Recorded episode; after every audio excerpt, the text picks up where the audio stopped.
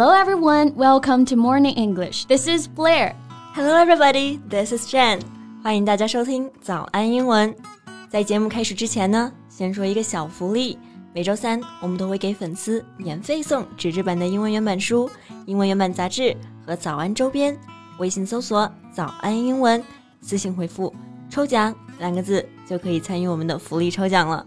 有很多奖品都是花钱都买不到的哦。没错，这些奖品都是我们的老师为大家精心挑选的，是非常适合学习英语的材料，而且你花钱也很难买到哦。坚持读完一本原版书、杂志，或者说用好我们的周边，你的英语水平一定会再上一个台阶的。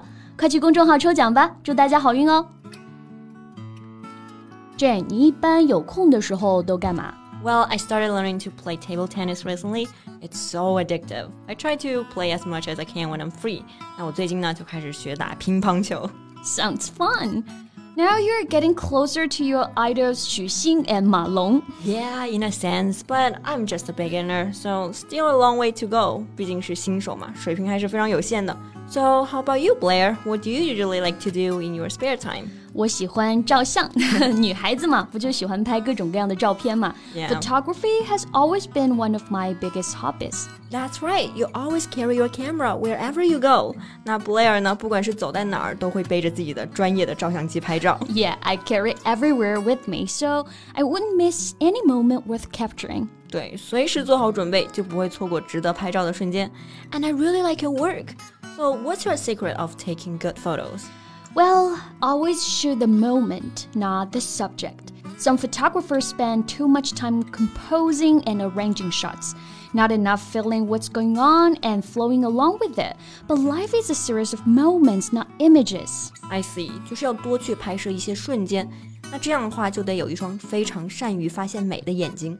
Yeah，而且还要有耐心。拍照呢也讲究天时地利人和啊。No matter how much you try to control every variable, things just won't go your way at times. And I think there'll be times when you'll have to take a billion photos just to get one perfect one. Yeah. 那有的时候呢，拍照要拍很多很多张才能够拍出一张满意的，所以呢，得有耐心。Patience is the key. Right. In addition to patience, you also need to be flexible because you need to be patient enough to deal with whatever comes your way, and you need to be flexible enough to make the best of undesirable conditions. 那这些呢，就是摄影爱好者贝贝的经验之谈了。Take note if you want to take amazing photos. Right.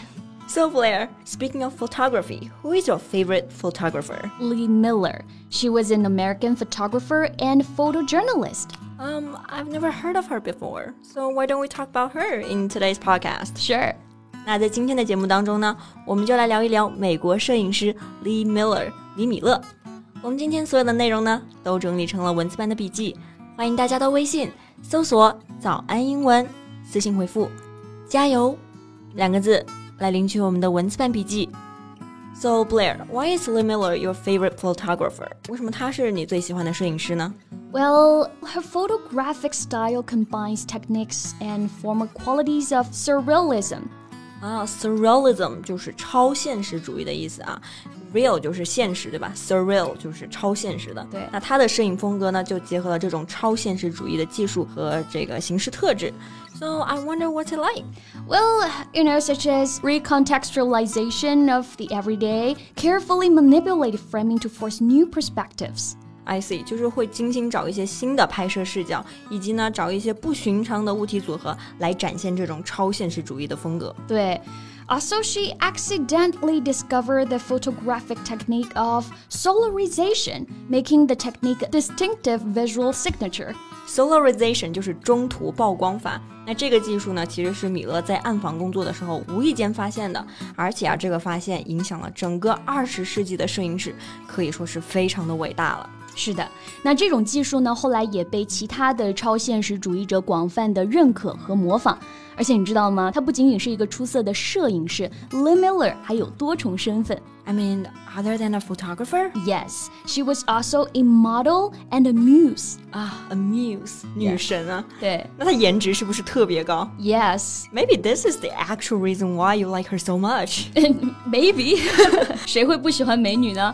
？Well, anyone would fall for her beauty, I suppose. Her angelic face is beyond gorgeous. 哇，angelic 这个单词呢，就是来自于 angel 这个单词。那 angelic 也就是指的天使般的。I guess her modeling career went pretty well. Yes，但是呢，她的模特事业开启的有一点点玄幻啊，有点 dramatic。 What happened? Well, she was crossing a busy Manhattan street when she was nearly hit by a car. The potentially horrific accident was prevented by none other than Condé Nast, the publisher of Vogue. Wow, so this incident helped to launch her modeling career? Yes, exactly. 那确实非常的戏剧化，就是米勒有一天呢，走在街上，差一点就被一辆车撞着，在这个千钧一发之际，一双手把他拉了过来。这个人呢，就是商业大亨康泰纳仕，他就创立了着名的时尚杂志 Vogue。那这样一段戏剧化的经历呢，开启了他的模特生涯。 Yes, her look was exactly what Vogue was looking for to represent the emerging idea of the modern girl. She then appeared in a Vogue cover and become known as the it girl of the late 1920s. 所以感觉他这个模特生涯是顺风顺水，动不动就上一个什么 Vogue 封面之类的。 She was one of the most sought after models in New York, photographed by leading fashion photographers. Sought after 这个是一个形容词，来自于动词短语 seek after，是表示受欢迎的、吃香的。那通常是因为由于稀少或者是优质而备受欢迎。 Yeah, something that is sought after is in great demand, usually because it is rare or of very good quality. 不过好像她这个模特生涯虽然开始的很玄幻，也很顺利，但是好像也很短暂吧。 Yes, her modeling career was short lived. She left the modeling world and decided to return to her passion, photography. I see. Short-lived 这个单词呢，就是短暂的意思，lasting only a short time。 那短暂的模特生涯之后呢，她就决定立志成为一个摄影师。 Yeah, and after the outbreak of World War II, Miller embarked on a new career in photojournalism as a war correspondent. 哇，这个履历真的是太丰富、太帅了吧！Correspondent 意思就是通讯记者 ，War correspondent 也就是战地记者。她也是二战当中唯一的随军女记者和摄影师。那进入到欧洲战场，拍下了非常多的经典的照片，震撼了美国。So Blair, how do you like her work during wartime? 我觉得那些照片算是新闻和艺术的完美结合吧。But unfortunately, after coming home, she suffered from terrible depression, alcoholism, and PTSD. 哇，我感觉是不是因为战争的画面太过于残酷啊？就是从前线回来的他呢，之后就患上了严重的忧郁症 （depression） 以及 PTSD，也就是创伤后应激障碍。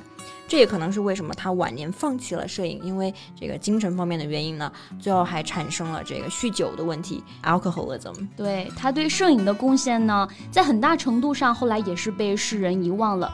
不过有很大一部分原因啊，也是他自己故意隐瞒了，就是过去的一些成就，包括对于他的家人。因为她自己不愿再提起自己过去的辉煌，所以外界呢也逐渐忽视了这位伟大的女摄影师的存在。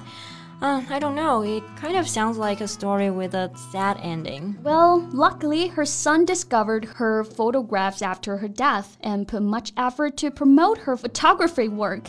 That's why Miller's work is known today. 嗯，还好呢，他去世之后，他的儿子发现了他的作品，而且在米勒的丈夫和儿子的共同努力之下，他们建立了李米勒档案馆。那八十年代之后，米勒的作品呢就吸引了学术界还有摄影界的关注。好在那些曾经被埋葬的作品呢，最后终于被重新发现了。Yeah. And I think there's something appropriately defiant and consistent about Lee Miller's non compliance and her total lack of need for the recognition of others. She was a true iconoclast who defied convention and refused to be pigeonholed. 没错，不为他人的眼光，追求自己的事业。在那个年代，作为女人，做自己真的是需要非常大的勇气和决心。She's a woman who did not apologize for who she was. 没错，那今天的节目呢，就到这里了。我们今天就聊了聊美国传奇摄影师 Lee Miller。最后再提醒一下大家，我们今天所有的内容呢都整理成了文字版的笔记，欢迎大家到微信搜索“早安英文”，私信回复“加油”两个字来领取我们的文字版笔记。So thank you so much for listening. This is Blair. This is Jen. See you next time. Bye.